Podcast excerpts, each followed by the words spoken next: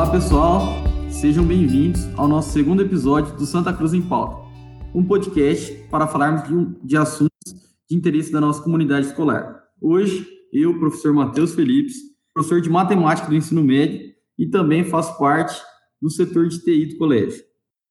Conto aqui com a presença de dois grandes professores do Colégio Santa Cruz, o professor Augusto Moretti, de História, e o professor Giovanni Moresco, de Biologia. No caso, a gente está aqui reunido para bater um papo sobre educação 4.0. Professor Augusto, você quer falar um pouco sobre, sobre o que é educação 4.0 e o contexto da, da educação 4.0? Opa, primeiramente gostaria de mandar um abraço para todos que estão nos ouvindo. É um prazer imenso estar aqui, né, compartilhando e agregando conhecimento. Muito obrigado ao professor Matheus pelo convite, né, ao colégio que teve essa iniciativa do podcast e dizer também que é um prazer estar aqui, né, compartilhando essa fala com o professor Giovanni também. Muito bem. É, galera, sobre a educação 4.0, tá? A educação 4.0, ela acompanha a nova fase da revolução industrial que nós estamos vivendo, que seria a quarta revolução industrial. O que acontece é o seguinte: a, nós sabemos que as tecnologias elas estão se desenvolvendo num ritmo cada vez mais rápido, né? E elas estão alterando a nossa forma de lidar com o próprio mundo. Então, é, o fundador e presidente executivo do Fórum Econômico Mundial, né, o Klaus Schwab, ele cunhou esse termo de quarta revolução industrial, né, basicamente para determinar que é demonstrar que vivemos um momento nunca antes imaginado, né, de grandes transformações, propiciado principalmente pelo uso da internet, das tecnologias digitais. Né? Então, a quarta revolução industrial que vivemos agora, ela alterou o mercado de trabalho, a, a demanda que a sociedade precisa e, consequentemente, ela está alterando e demanda ainda maiores alterações da educação. Porque, assim, nós não podemos falar que a educação ela é feita única e exclusivamente para atender o mercado de trabalho, mas ela é feita para atender a sociedade, né? Educação, sociedade e o mercado de trabalho, no caso a economia, elas andam de mão dadas. Nós temos que todos estar conectados para que a sociedade é, consiga se sair melhor. Então, qual que é o contexto que nós, temos, que nós estamos vivendo hoje? Quando você pega lá a primeira revolução industrial, a máquina a vapor, nós percebemos que, além de alterar toda a forma de produção, né, que nós temos aí uma produção em massa agora, ela também altera a forma como nós vivemos. Isso é muito importante, tá? De deixar claro no nosso podcast hoje, de que as revoluções industriais, elas não alteram apenas o sistema produtivo, elas não alteram apenas a economia, elas alteram a própria sociedade, a própria cultura. Um exemplo muito claro disso é quando nós falamos, por exemplo, do tempo. Né? O tempo, a concepção que se tem sobre o tempo, ela se altera com a Revolução Industrial. Antes da Revolução, da primeira Revolução Industrial, só para a gente poder ilustrar um pouquinho melhor, é, o tempo ele é baseado no tempo da natureza, né? O sol nasceu, nós vamos trabalhar, o sol se põe, nós vamos dormir. Com o desenvolvimento das indústrias, o, o que vai prevalecer é o tempo do relógio, né? As sirenes das indústrias. Então, assim, nós temos que perceber que as revoluções industriais alteram também a forma como nós vivemos.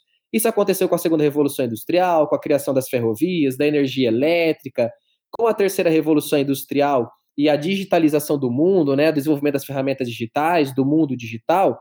E agora, pessoal, na quarta revolução industrial que nós estamos vivendo, nós estamos falando aí da computação em nuvem, da internet das coisas, a internet dos serviços.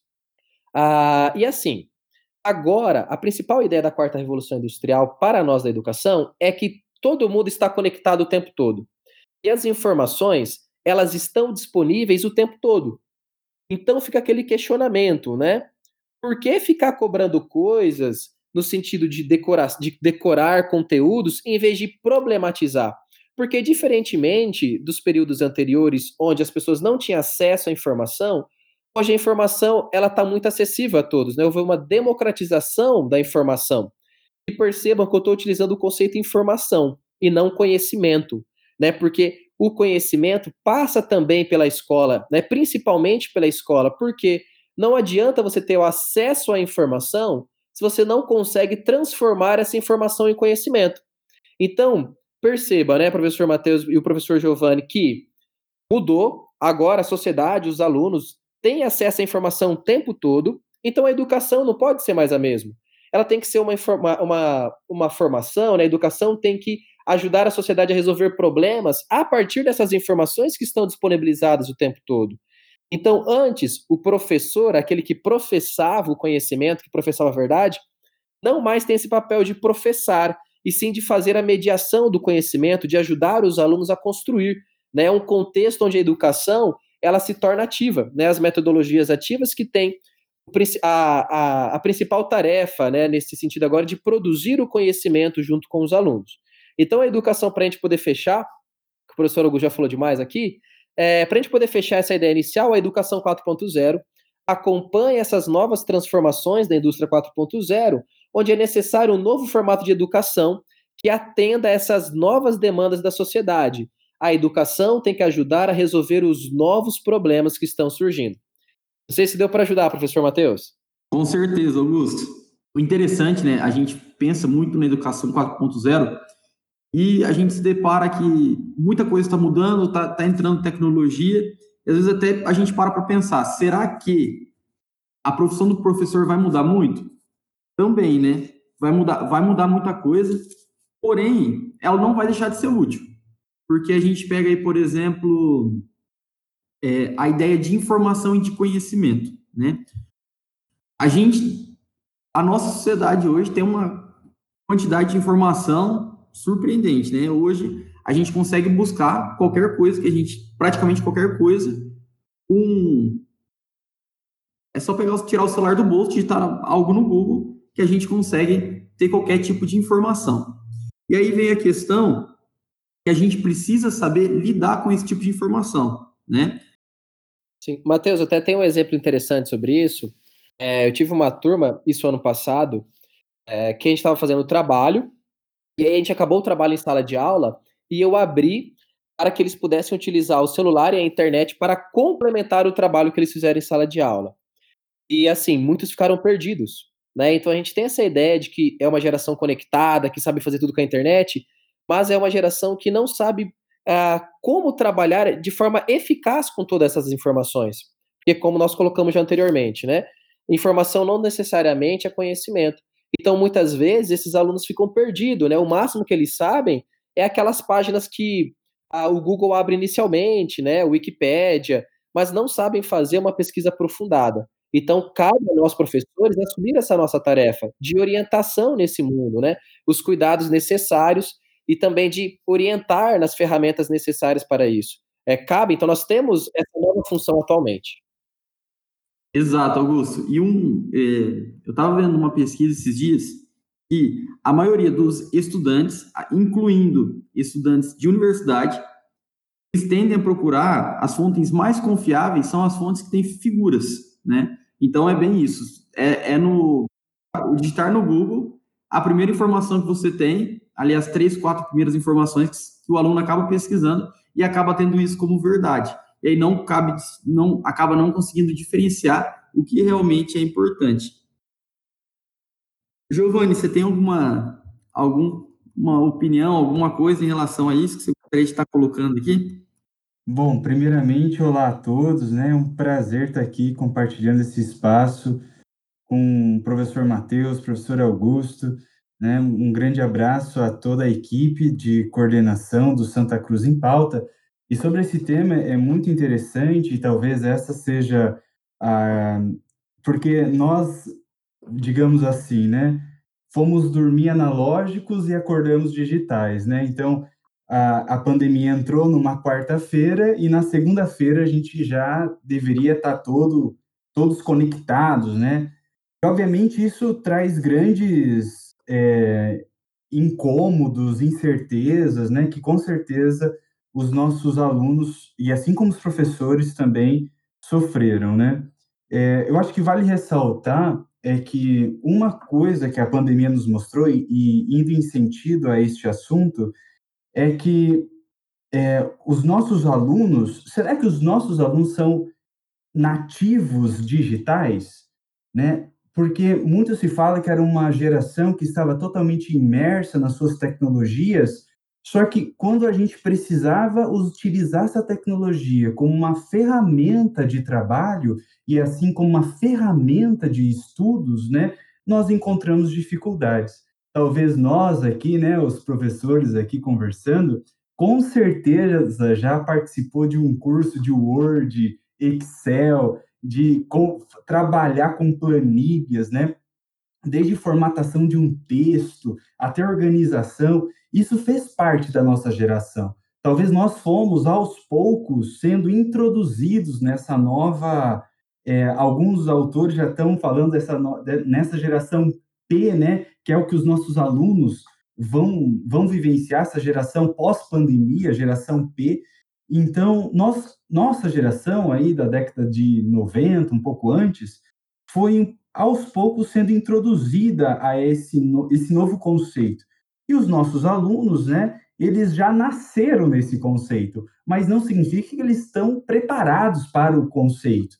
Então, eu acho isso é muito interessante nós avaliarmos, né, e também resgatar um pouco, eu acho isso muito bacana, Matheus, que você comentou sobre o, a importância do professor, porque nós vemos também que o professor não é só esse elo de dessa transmissão desse conhecimento, né, dessa conversa, mas também é um elo entre, é uma ponte entre o aluno e todas as suas dúvidas, é uma ponte com o aluno com as suas inseguranças, é uma figura importante no processo da formação pessoal do aluno.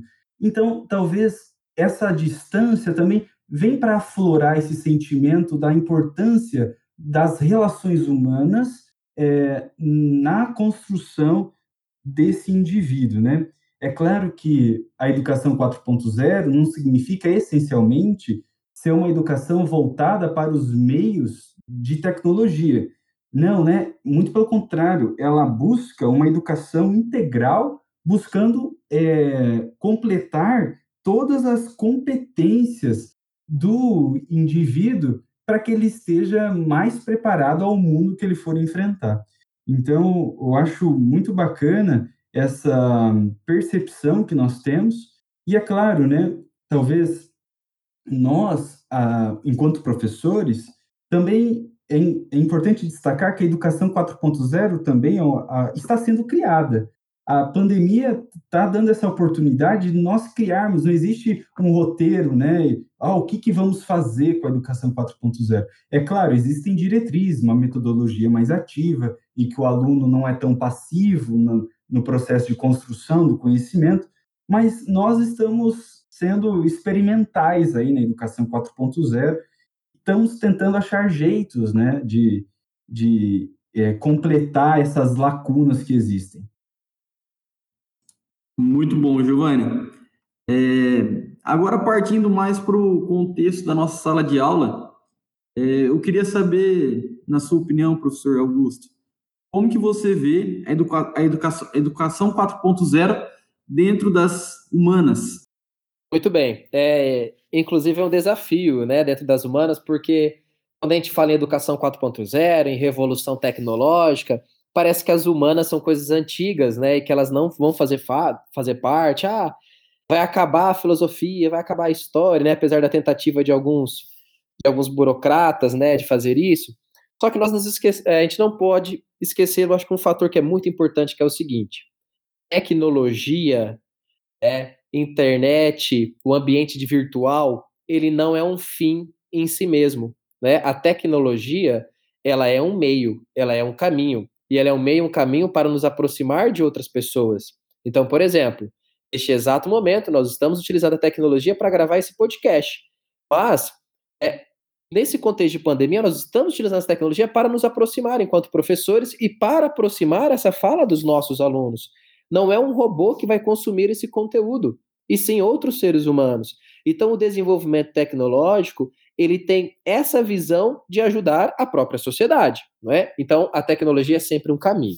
E se a tecnologia é um caminho para a sociedade né, se comunicar entre os seus pares, as humanas elas não vão desaparecer. É porque assim, é justamente as humanas que nos ajudam a compreensão de viver em sociedade. Então, vou pegar o caso da minha disciplina específica do Santa Cruz, que é a disciplina de História. Na Educação 4.0, eu frisei no começo do podcast a necessidade de problematização. Então, qual, se, qual é a, uma mudança que, na verdade, eu venho tentando implementar nas minhas, nas minhas aulas já há alguns anos? A ideia de você estar tá sempre problematizando para o seu aluno. Qual a importância desse conteúdo para a vida dele? Porque não adianta, né? Uma das características dessa nossa dessa sociedade agora é a significação. Os alunos não querem aprender uma coisa que não faz mais sentido para eles, né? Não que na nossa geração a gente queria aprender uma coisa que não faz sentido, né? Às vezes a gente esquece disso. Ah, essa geração é diferente, mas a nossa também era diferente, só que agora é tudo muito mais rápido, é tudo muito mais aberto, né, com a internet. Então, assim, eu busco levar os meus alunos a serem resolvedores de problemas, a ajudarem a sociedade a partir das reflexões históricas. Me explico. Por exemplo, para o meu aluno, é, não é importante para a vida dele saber a teoria das instituições e, de, e, da igreja na Idade Média, por exemplo, tá? Porque como que ele vai aplicar isso na vida dele, o desenvolvimento da igreja na Idade Média? Porém, a partir do, do momento que eu consigo fazer o meu aluno compreender que a igreja é uma instituição humana, e enquanto instituição humana ela está em contínuo desenvolvimento ou transformação, melhor dizendo, transformação, porque os seres humanos estão em transformação, eu consigo trazer isso para o seu contexto e fazer ele refletir a partir de um exemplo do passado, por exemplo, quais as instituições que você vive e como as transformações das pessoas estão influenciando na transformação dessas instituições. Então, por exemplo, os nossos alunos frequentam a escola. A escola está se transformando? Por quê? Em que sentido? O mercado de trabalho, ele é o mesmo de 10 anos atrás? De 20 anos atrás? Ele é o mesmo mercado de trabalho que o seu pai foi inserido? Com certeza não. Então, a forma como você vai ser inserido nesse mercado de trabalho, você vai atuar nesse mercado de trabalho, ela é diferente. A história nos ajuda a criar uma consciência capaz de compreender o presente. Tem uma frase do historiador muito legal que é assim: quem gosta de passado é antiquário, o historiador gosta do presente. Então a história tem que ser utilizada para os alunos compreender o seu presente e mais do que isso, além de compreender o seu presente, agir sobre ele, ajudar a resolver os problemas. Eu acredito que vocês vão concordar que um aluno que consegue compreender o seu presente, ele vai conseguir atuar melhor sobre ele, não é? Não importa se você vai ser um engenheiro uh, mecânico, né? Vamos pegar algo bem assim, uh, das, das exatas mais duras. Mecânico, se ele tiver uma compreensão do momento social, cultural que ele vive, ele com certeza vai ser um engenheiro muito melhor. Então, as humanas, elas não vão né, se encerrar nesse sentido com a educação 4.0, porque nós, a tecnologia é um caminho para o homem, né, para a mulher, para a sociedade, para o ser humano. Então nós sempre precisamos compreender melhor. Né? E quando você para, você desliga a tecnologia no final do dia, tem sempre aquilo, é você com você mesmo, com a sua família, né, com pais, filhos, os esposos, no caso dos alunos aí, né, com pai e mãe principalmente. Então, compreender a sociedade, compreender a forma como nós pensamos e a forma como nós agirmos, ela é fundamental ainda para um contexto de extrema, de extrema tecnologia. Porque não importa se o homem foi para a Lua, não importa se nós vamos viajar na velocidade da luz. Pegando um exemplo bem radical aqui. Nós continuaremos sendo seres humanos com as mesmas angústias, com problemas de tecnologias diferentes, mas humanamente falando, eles serão os mesmos. Muito bom, Augusto. Dentro da na área das exatas já, tanto o pensamento matemático quanto o pensamento computacional, ele vem sendo utilizado para a resolução de problemas, né? Então, o que, que seria esse pensamento computacional que eu, que eu citei? É o aluno, na verdade não o aluno, qualquer pessoa, né? É saber utilizar o computador como um instrumento de poder cognitivo e operacional humano. No caso, seria pegar esse computador, utilizar as redes para aumentar tanto a nossa produtividade quanto também a nossa criatividade, né? Eu não estou falando em navegar a internet, saber enviar um e-mail é, ou digitar um texto no Word. Eu falo na questão de você ter a tecnologia e você conseguir utilizar para todos esses fatores, né? Num, hoje é muito mais fácil utilizar uma planilha para você realizar várias contas do que se eu do que você manter o, a velha caderneta ou caderno para você estar tá, tá resolvendo isso. Igual eu estava trabalhando com meus alunos do segundo ano, estava trabalhando trigonometria, E não existe nenhum, é, não existe nenhuma conta, né, que você não consiga resolver utilizando um software. Então, com um exercício que você demoraria meia hora para você estar tá resolvendo, você consegue ter várias, várias resoluções com gráficos, valores, é, e você consegue ver isso de uma maneira muito mais rápida, né? Então, a ideia, toda essa ideia de você pegar o teu pensamento matemático e ver com, trazendo para essa ideia do, do pensamento computacional, que você precisa ser mais produtivo e mais criativo, é, é de uma maneira muito ela é muito mais, mais rápida, é, enfim, né? Inúmeras outras qualidades que a gente consegue agregar.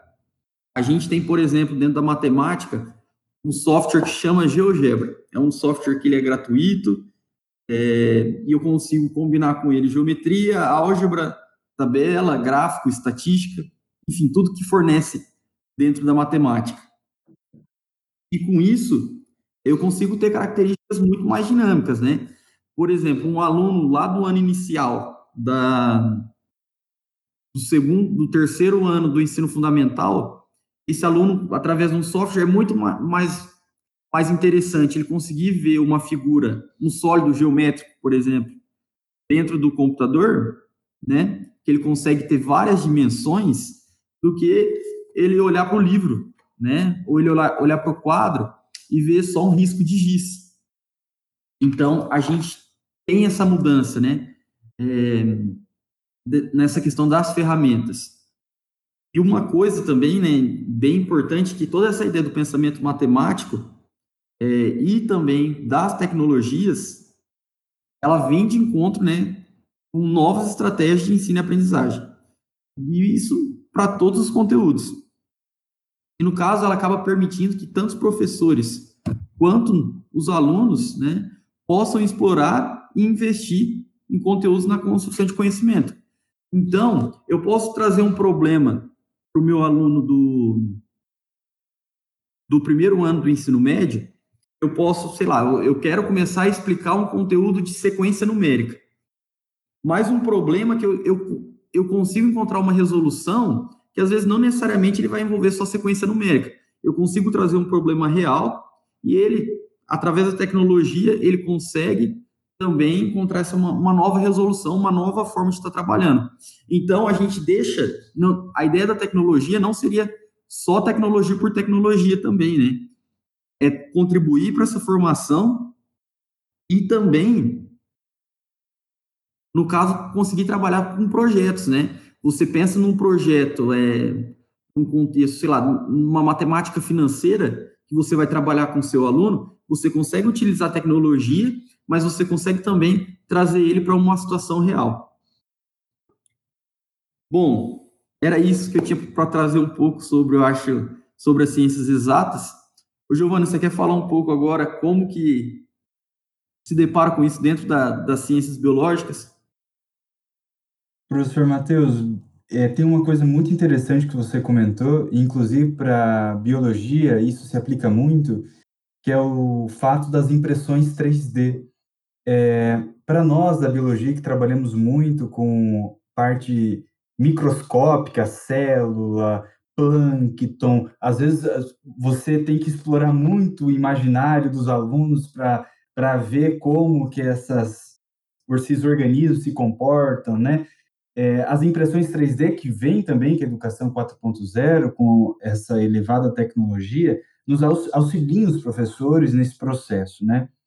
Também na parte da biologia, é, agora nós temos inúmeros laboratórios que nós podemos explorar, fazer experiências, é, ver célula, é, ver tecido animal, tecido vegetal, é, fazer que os alunos estejam inseridos de fato dentro de um laboratório, um laboratório virtual, e isso nos, nos ajuda né, na, no, no melhor entendimento do conteúdo. Então, para a área de biologia, isso é, é muito bacana, os recursos que nós podemos ter, né?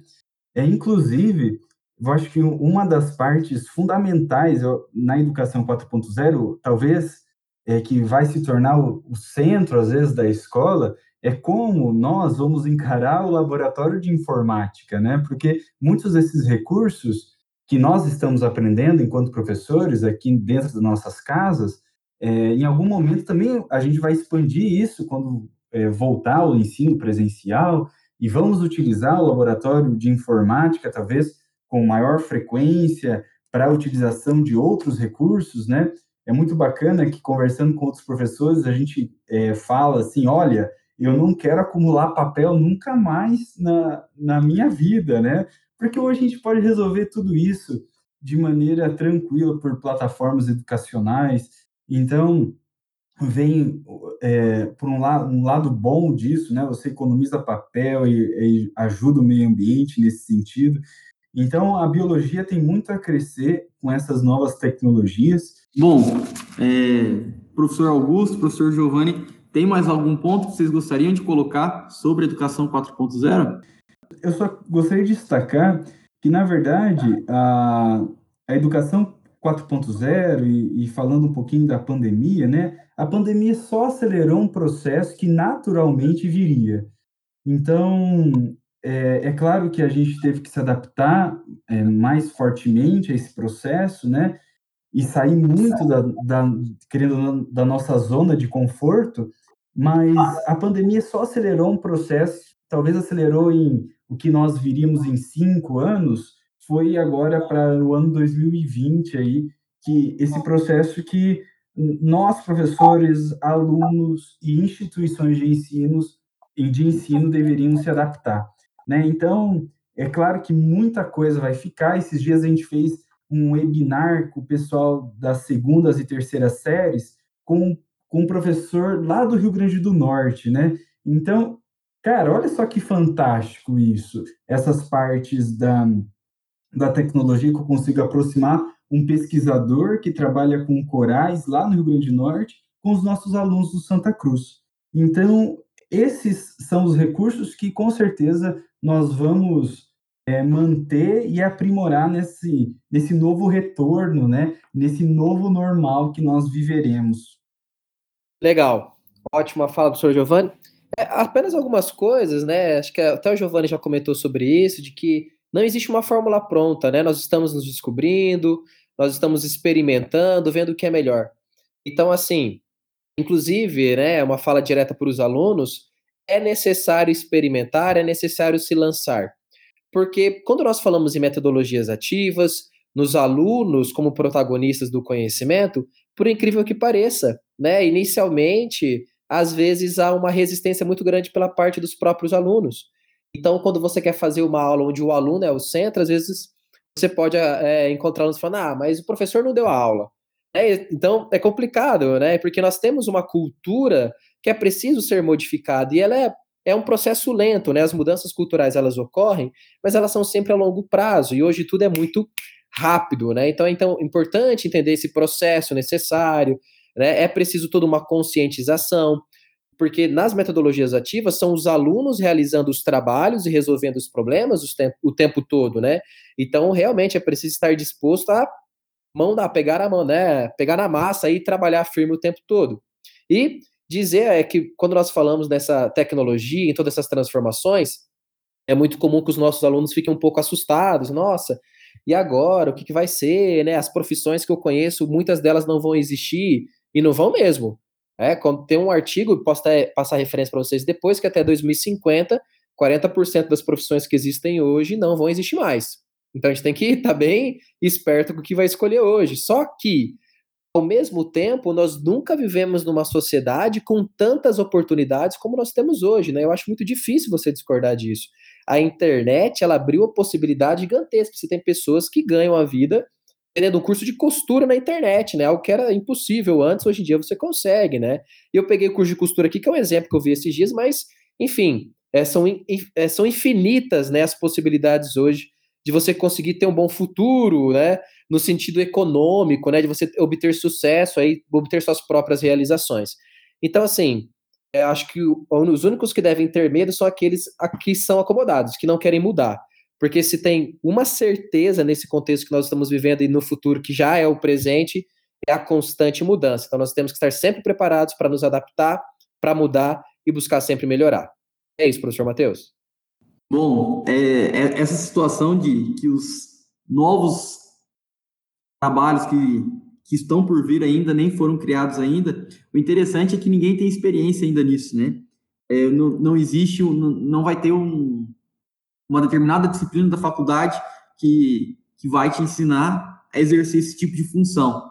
Então, vai bem nessa ideia da educação, da gente poder preparar o nosso aluno para conseguir encarar problema, para ele é, conseguir lidar com tipos de situações, né, que nem sempre vai estar tá, vai estar tá sendo ensinada dentro de uma sala de aula.